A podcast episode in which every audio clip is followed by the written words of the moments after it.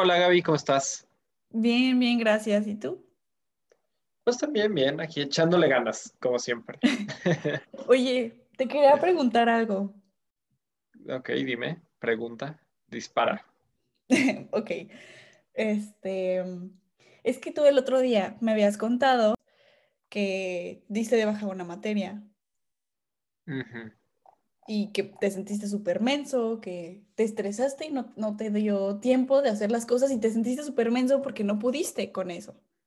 Entonces lo apunté así como de que esto es un asterisco, esto es algo importante que le quiero preguntar a Luis de cómo se sintió, este, porque yo de ahí saqué también una idea que me pasó cuando yo presenté un examen que no pasé y así, que me di cuenta Ah, estamos en no, ese, en ese momento como que los dos, ¿no? O sea, sí, sí, en el momento en el que nos sentíamos unos losers.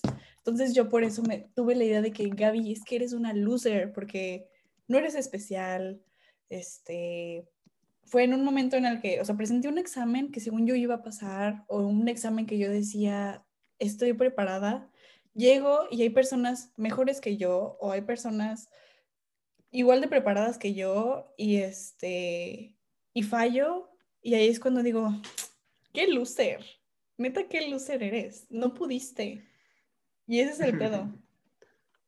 Y otra cosa sí. es que después apunté como unos pasos bueno, no pasos, pero son como etapas por las que paso para, este, en, en este proceso de sentirme loser, de sentirme como que la, la que falló. O sea, que primero yo tengo una expectativa, después este, llega la decepción, la que me doy cuenta de que las cosas no son tan fáciles o no es como lo esperaba.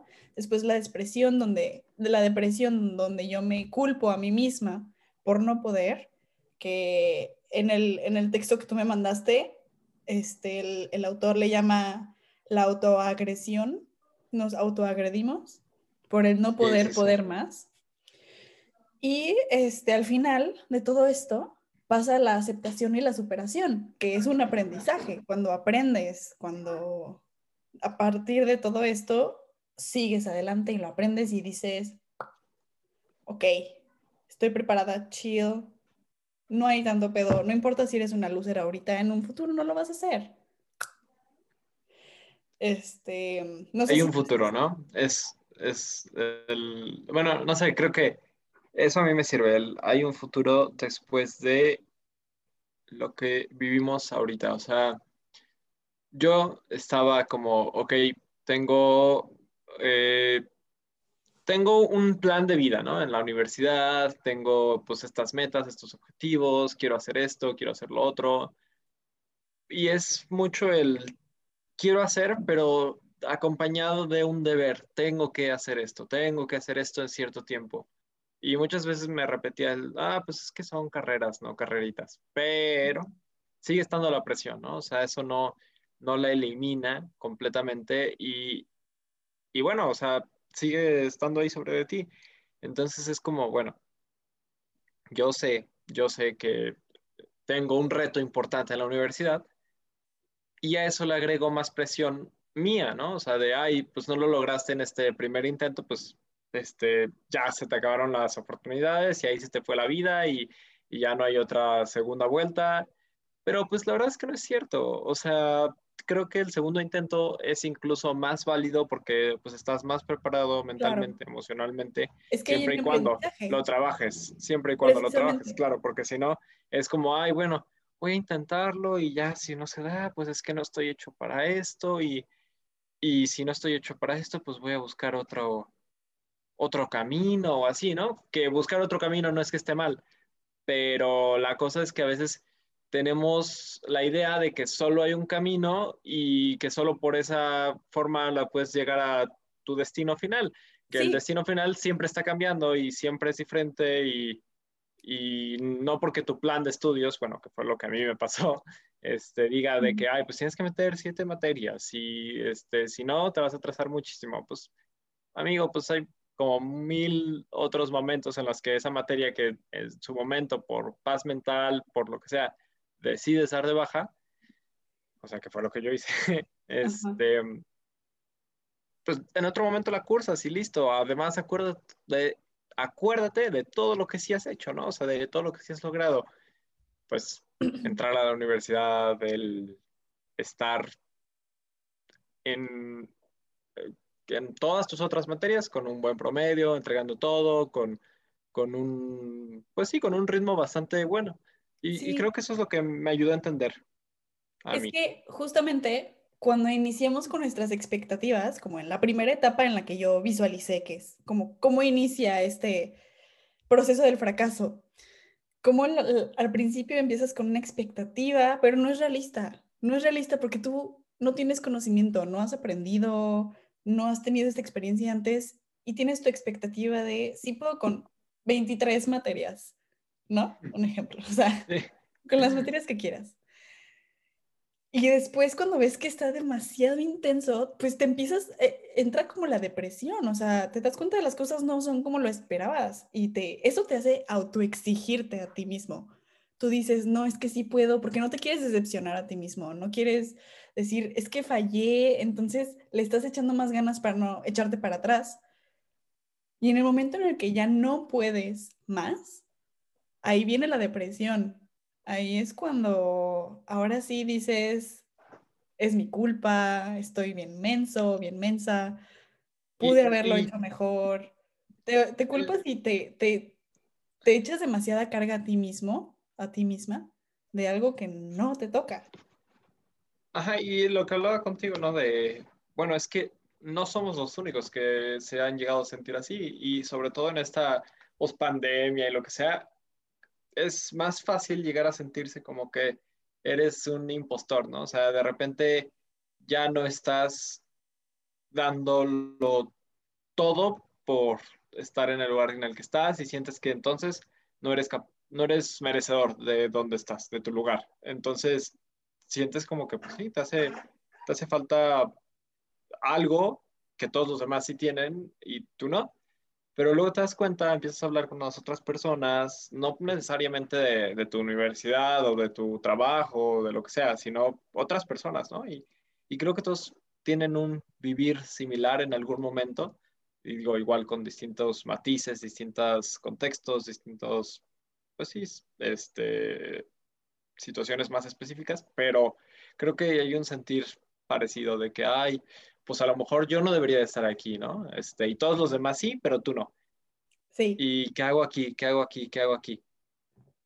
bueno. Pues, si estás por ahí es por algo, ¿no?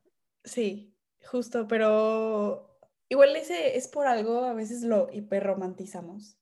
O sea, lo decimos como es que tú tenías que estar aquí. No, simplemente fue tu decisión. Y es lo que te gusta. Y vas a aprender de ello y al final vas a crecer. Las cosas... Sí, no es, el, no es el destino, es el producto de tu trabajo. y es lo que se nos olvida, ¿no? Que, que no es como que alguien te haya puesto ahí, es que tú logras estar ahí Justamente. por ti. Sí. ¿Tú, ¿Tú sabes qué es el síndrome del impostor? Así, así, sí, muy bien. Así yo no me diría un experto en el tema, no podría hacer mi presentación de PowerPoint al respecto. Pero creo que es un poco de eso, ¿no? O sea, que no te sientes lo suficientemente capaz de desempeñarte bien en el puesto que estés. Puesto no es un lugar de trabajo, sino, o sea que sí, pero puede ser cualquier cosa, como alumno de cierta universidad, como pues, este, jefe de algún, de algún lugar de trabajo, lo que sea. ¿O qué, Gaby? Pues mira, yo lo descubrí hace unos pocos meses, ese, ese término, y creo, de verdad, creo que la mayoría del mundo lo tiene. Me parece que incluso las personas que no padecen de este síndrome son personas que lo tuvieron antes y que lo trabajaron, porque es muy fácil caer en esto cuando, o sea, investigué poquito y lo que tengo ahorita en la mente que, que me recuerda este término del síndrome del impostor es cuando tú te metes la idea de que todo tu éxito ha sido por suerte que te tocó fácil el examen y por eso lo pasaste, este, que tuviste muchos privilegios y por eso estás donde estás. Este... Digo que influyen los privilegios, o sea, en cierto modo, pero no definen lo que eres y tu trabajo. Tu trabajo. O sea, porque igual hay gente muy, muy, muy privilegiada, ¿no? Que que nada más Pues, tiene que meter 18 no da una. hoyos en el fin de semana para conseguir lo que tiene. Sí. O sea, sí, sí entiendo eso. Sí, pero no es el caso de todos, no es el caso de todos, ¿no? Creo que igual no está de más la aclaración. Claro, sí, tienes razón.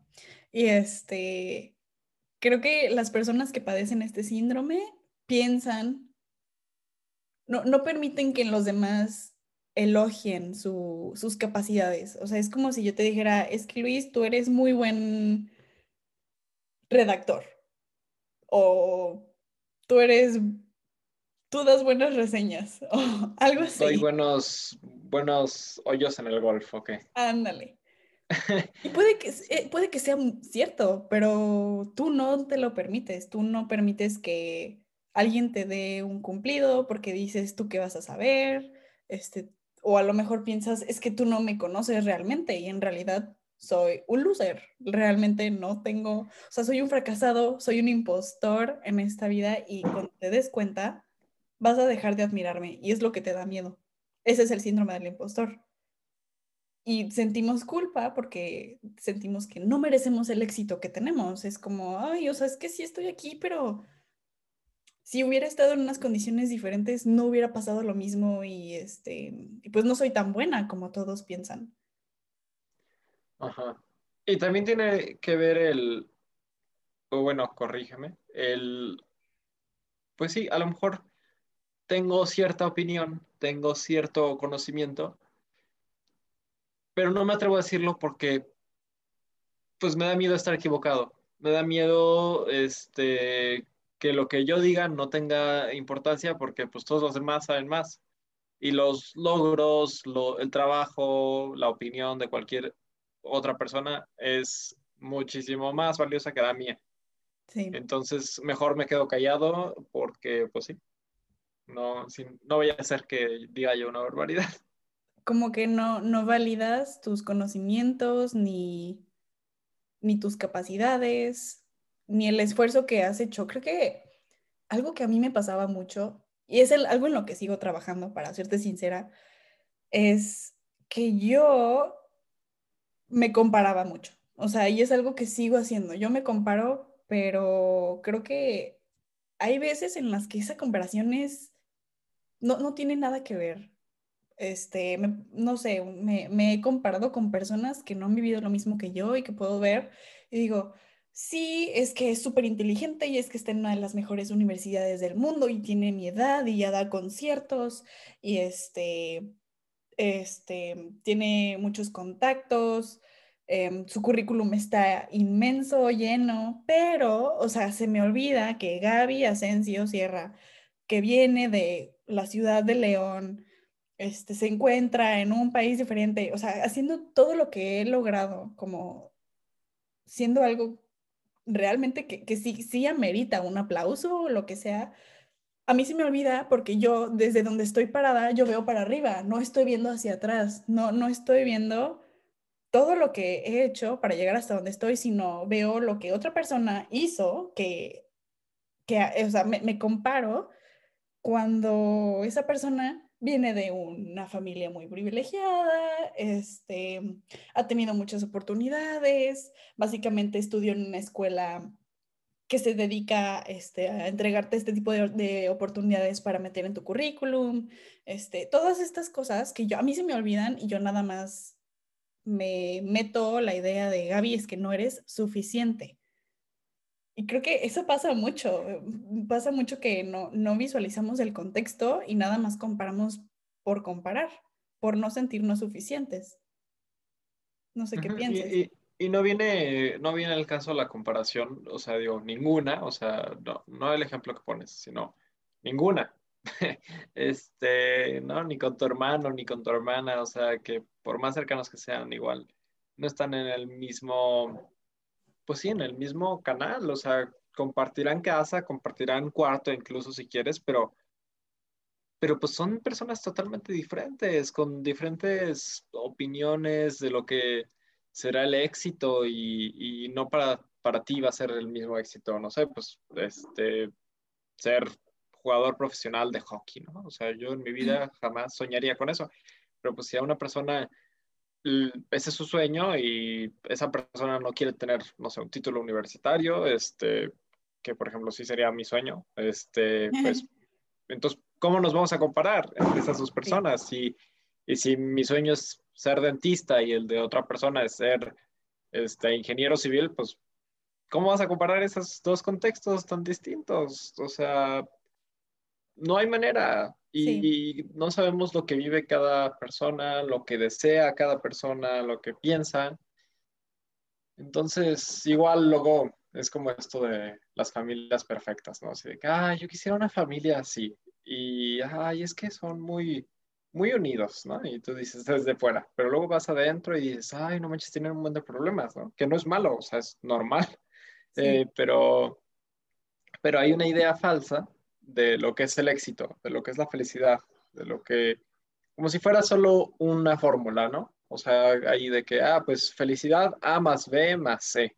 Y ese A nunca va a ser diferente, ese B nunca va a ser diferente y ese C tampoco. Y creo que ahí es donde nos equivocamos. Perdón. No, no, no. Este, tampoco tenemos, pienso yo, la capacidad, o muchas veces se nos olvida, que tenemos la capacidad de reconocer la felicidad de uno mismo. O sea, al final, creo que no, nunca estamos cómodos. Muchas personas nunca están cómodo, cómodos, cómodas con sus vidas, justamente por esto de la, de la comparación, por pensar que pudieron haber hecho las cosas diferentes.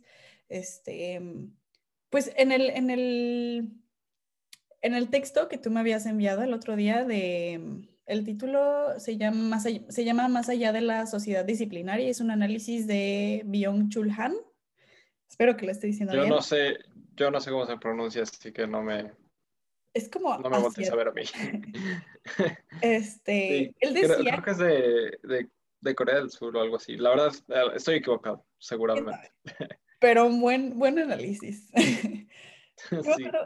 una de las cosas que me gustó fue el que él decía, que somos nuestros propios verdugos y víctimas. Somos nuestros propios críticos. A lo mejor a nadie más le interesa y nadie más está este, criticando nuestro, nuestro éxito ni este, nuestras capacidades o en qué hemos fracasado, en qué no. Y nosotros mismos somos los que nos metemos estas ideas de decir, te falta, continúa, esto no está bien. Todo esto lo hacemos nosotros y por eso, yo creo que también por eso no aceptamos los, los cumplidos. Porque ni siquiera nos interesa lo que los demás piensan. Nosotros nos seguimos metiendo esta idea de que te falta. Sí, somos nuestros propios explotadores. Este ya no es el, ay, bueno, tienes que hacer esto porque, porque pues si no te vamos a castigar. No, es el, tienes que hacer esto porque si no no estás cumpliendo con tu deber, de tu deber de, producir, de ser exitoso, de, ser multimillonario, de ser la, el próximo Shark Tank con la idea de los 3 mil millones de dólares, no sé. Y, y, se nos olvida, se nos olvida que, pues, justamente esa exigencia puede venir desde afuera, ¿no? Pero no afecta hasta que tú te crees con, tú te crees esa exigencia. Entonces, si tú eres el que te exige eso y te secuestra la exigencia y dices de que, bueno, no importa nada más de lo que tengo en mi vida si no tengo esto, que no importa todo lo que ya lograste, todo lo que ya tienes, todo lo que te hace feliz, porque no tienes una cosa, ¿no? Y, es una cosa que, que, a lo mejor, pues, no es tan relevante. Eh, o hay otras maneras de llegar a ese objetivo, puede tomar más tiempo, pero no es lo único, ¿no? Y a veces como que se nos cierra el panorama y solo vemos ese camino, ese objetivo, pero se ve tan lejos y nos sentimos tan, o sí, tan ensimismados que, que nos olvidamos de nuestra realidad. Sí, me acuerdo también del texto que me, que me mandaste, y es lo que tú dices, Em, que antes la, sociedad estaba basada en una obligación, ¿no? Todo lo que, lo que hacías era porque lo tenías que hacer. Era un... E, ejercían el poder en el no puedes. Y este, creo que la, la respuesta negativa hacia esto eran los rebeldes, los que no encajaban, los locos, personas que querían hacer, que querían poder cuando no podían. Y ahora la sociedad ha, ha cambiado y ahora se enfoca en el puedes, puedes, puedes. O sea, no, el cómo no vas a poder, ¿no? O sea, ya ni, ni, siquiera lo piensas en no poder, en no estar dándolo todo al 100 y con una sonrisa y ser el mejor. No, no, no se te ocurra, porque ¿cómo? Sí, o sea, es que ahora ya no es el no puedes, sino el ahora tienes que hacer. Tienes que poder. Tienes, que, poder. Tienes que poder. y eso nos, según yo, la, la reacción negativa de este tienes que poder es el fracaso. La gente que se sobreexplota, se agota, ya no puede y, y ese título es de el fracasado, el que ya no puede, el que está tan agotado de autoexigirse que se rinde. Y esos, ese tipo de, personas son las que vemos mal, ¿no? No sé por qué nos cuesta tanto el fracaso. Y, y es como el... Pero ¿por qué no pude, no? Si todo el mundo me dijo que era posible. O yo mismo sabía que era posible. ¿Por qué no pude? Y es que si siempre había podido y esta vez no pude, ¿por qué? ¿Por qué? ¿Por qué? ¿Por qué? Uh -huh. y, y, pues hay que entender, ¿no? O sea, como de, a mí me gusta mucho una, una canción que me recomendó un gran profesor, este, se llama Viena, Viena, de Billy Joel, y dice la canción de que, o sea, sueña, uh -huh. pero entiende que no todos van a ser realidad, ¿no? Y, y tómate tu tiempo, dice la canción, y a mí me, wow. o sea, me motiva mucho esa canción, porque, o sea, sí es cierto, o sea, en algún momento, pues mis sueños, si sigo trabajando por ellos, se van a cumplir, ¿no? Pero no todos. Sí. Este... creo que a veces se nos olvida que el fracaso o que... Sí, el, el fracaso también es parte del ser humano. O sea, la humanidad también tiene sus momentos de agotamiento, no todo se puede. Y este, nos metimos la idea de que todo se puede, puedes, puedes, puedes.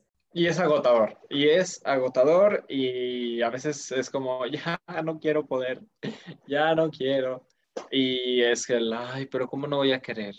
Pero sí, es un círculo vicioso que, pues sí, te puede llegar a absorber todas es, las ganas. Y te, es o sea, demasiado. Sí, y, y, hasta te frustra de tus sueños, ¿no? O sea, de, ay, pero yo siempre quise eso. ¿Y ya por qué no lo quiero? Porque pues estás agotado, mi hermano. Vete a descansar un rato, ándale, ponte una serie en Netflix o algo así y descansa. Y, y, según eso es nuestro descanso, ¿no? Pero no, hay un descanso más, más allá que va más allá de Netflix y, y va más allá, y va, va por el, hay que apagar el cerebro un ratito, hay que apagar la autoexigencia otro ratito más grande uh -huh. y disfrutar de lo que siempre nos ha hecho felices, ¿no? O sea, la familia, los amigos, la pareja, lo que sea. Oye, ¿tú, tú qué haces como para calmarte, ¿no? Como para decir, este, ok, no, no hay pedo. Este. Yo, uh -huh. o sea, ah, me cuesta, o sea, no es fácil, obviamente. Este, no siempre se logra, o sea, se, te estaría mintiendo. Pero hubo un momento en el que de verdad yo estaba como acumulando mucho estrés y me ponía a meditar. Eso me ayudaba bastante. Este, cinco minutos nomás, así. Cinco minutos con una aplicación. Uh -huh. Te guía la meditación y súper bien. Este, salir, ¿no? O sea, digo, igual ahorita no se puede tanto, pero salir con una persona siempre es increíble. Uh -huh. Este, o estar con tu familia, ¿no? Eso a mí me, me, ayuda, ¿no? O sea, igual no tienes que estar pensando en tu problema, en tu estrés, lo que sea, no tienes que tratar ese tema, pero aislarte de eso y decir, oye, un rato para mí, para mi persona, no sé, eso es para mí el autocuidado más importante. ¿Y tú? A mí, creo que yo reconocí que fue un pro, que este problema como del no sentirme suficiente fue surgió desde ya muy chiquita. y se convirtió en un hábito. Este, fue algo que, que surgió a través de introspección que yo hice.